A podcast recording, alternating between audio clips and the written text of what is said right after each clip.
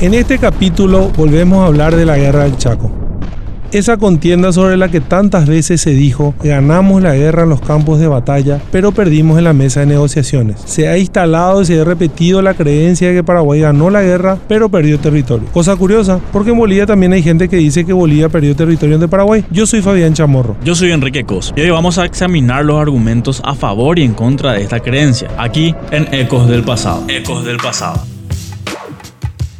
Argumento a favor de la versión perdimos territorio. Nuestro ejército llegó más lejos de lo que hoy está la frontera, es decir, se cedió territorio ocupado por tropas paraguayas. Por ejemplo, al terminar la guerra, había fuerzas paraguayas frente a la ciudad boliviana de Villamontes. Sin embargo, hoy la frontera está a poco más de 100 kilómetros de esa ciudad. Ese era territorio que en teoría debía ser paraguayo. Pero ese argumento es cuestionable. Para empezar, casi toda nuestra frontera actual con Bolivia es idéntica o parecida a las posiciones de los ejércitos al final de la contienda. Es cierto que el ejército paraguayo retrocedió y posteriormente se devolvió el área alrededor de Villamonte. Esto porque Bolivia quería una franja de seguridad para no tener esa ciudad tan pegada a la frontera con Paraguay. Sin embargo, esto no se hizo gratis, sino a cambio de otra franja de territorio que se dio Bolivia al noreste del Chaco. Por otro lado, esa idea de que un país es propietario de un territorio solo porque puso su ejército ahí es cuestionable y hasta podríamos decir que también es peligrosa. Con ese criterio, Bella Ayes debería ser Argentina, porque fue ocupada por por ese país por siete años luego de la guerra de la Triple Alianza. Asunción,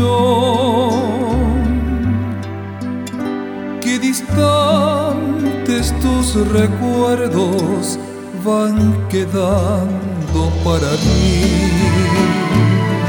Además, Asunción debería ser territorio brasilero porque tropas brasileras capturaron Asunción en 1869 y recién se fueron en 1876. No, definitivamente así no debería funcionar la cosa.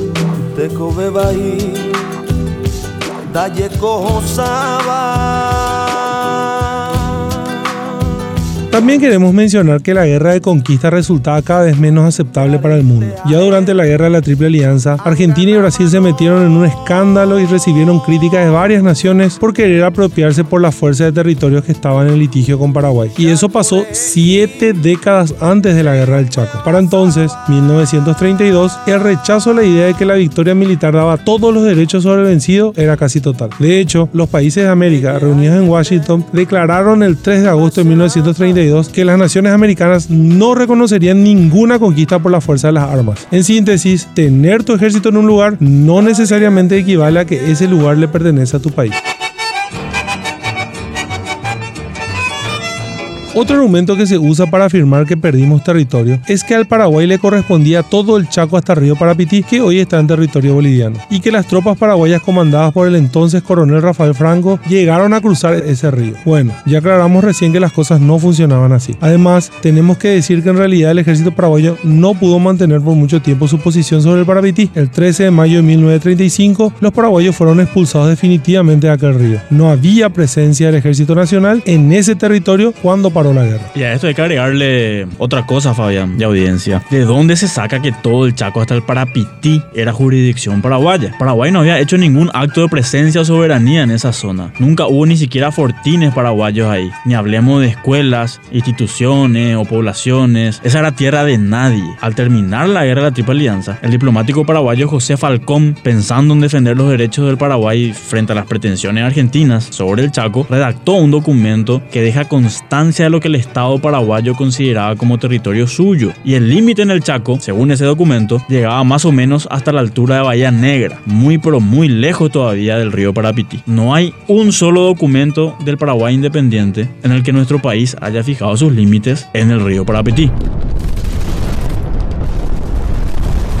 Muchos años antes de la guerra del Chaco, con Bolivia se firmaron varios tratados de límites. Ninguno se llegó a ratificar por los congresos de ambos países, por eso quedaron sin efecto. Pero son interesantes porque muestran cuáles fueron las posiciones paraguayas con respecto al Chaco muchos años antes de la guerra con los bolivianos. Mucho antes de la guerra del Chaco se firmaron varios tratados de límites con Bolivia. Ninguno se llegó a ratificar por los congresos de ambos países. Por eso quedaron sin efectos. Pero son interesantes porque muestran cuáles fueron las posiciones paraguayas con respecto al Chaco antes de la guerra. Ninguno de esos tratados hacía que el territorio paraguayo llegue hasta el río Parapití. Es más, según todos esos acuerdos, Paraguay habría tenido mucho menos territorio del Chaco del que tiene hoy. Con el primero de esos pactos, el Tratado de Cutquijarro, firmado en 1879, se dibujó una línea imaginaria horizontal desde el río Apa hacia el oeste. Todo lo que quedaba al norte de esa línea sería de Bolivia y todo lo que quedase al sur sería de Paraguay. Si eso se aplicaba, Paraguay tendría apenas cerca de la mitad del Chaco que tiene hoy. Digamos una cosa más, y es esto. Los derechos territoriales de Paraguay estaban muy claros en lo que respecta a los territorios que estaban cerca del río Paraguay y sus centros de población. Y probablemente lo mismo aplicaba a los derechos bolivianos sobre los territorios que estaban más cerca de sus centros de población. Sin embargo, esta lógica no aplica para los territorios que estaban en el medio. La verdad es que toda la cuestión de definir las fronteras de las ex colonias españolas fue un desastre, un desastre realmente. Es por eso que casi todas las ex colonias fueron a la guerra para definir sus límites con sus vecinos, porque todas usaban criterios diferentes y subjetivos para establecer dónde tenían que estar las fronteras. Algunas, por ejemplo, decían que se tenían que respetar los límites de los viejos virreinatos, otras decían que las fronteras tenían que basarse en límites provinciales. También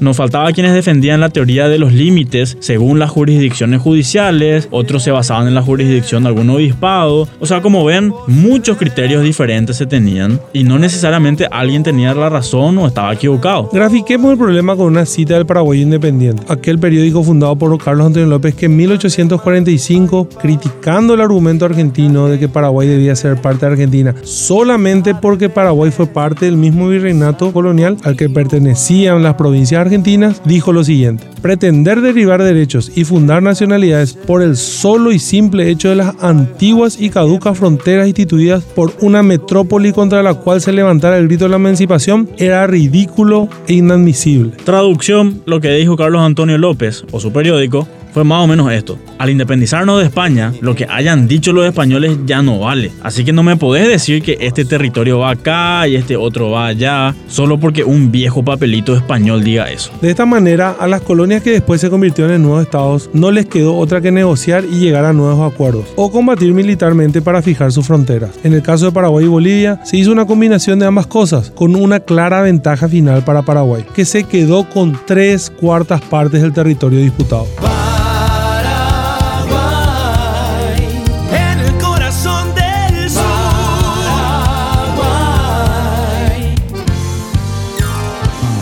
Paraguay hizo en líneas generales bien sus deberes, tanto en los campos de batalla como en la mesa de negociación. Creemos que un país que se quedó con muchísimo más territorio del que le asignaban todos los tratados propuestos antes de la guerra, que se quedó con la inmensa mayoría del territorio en disputa, que encima eran zonas que no había poblado ni ocupado antes de la contienda, no puede afirmar que perdió territorio. ¿Y vos qué crees después de escuchar estos ecos del pasado? Ecos del pasado.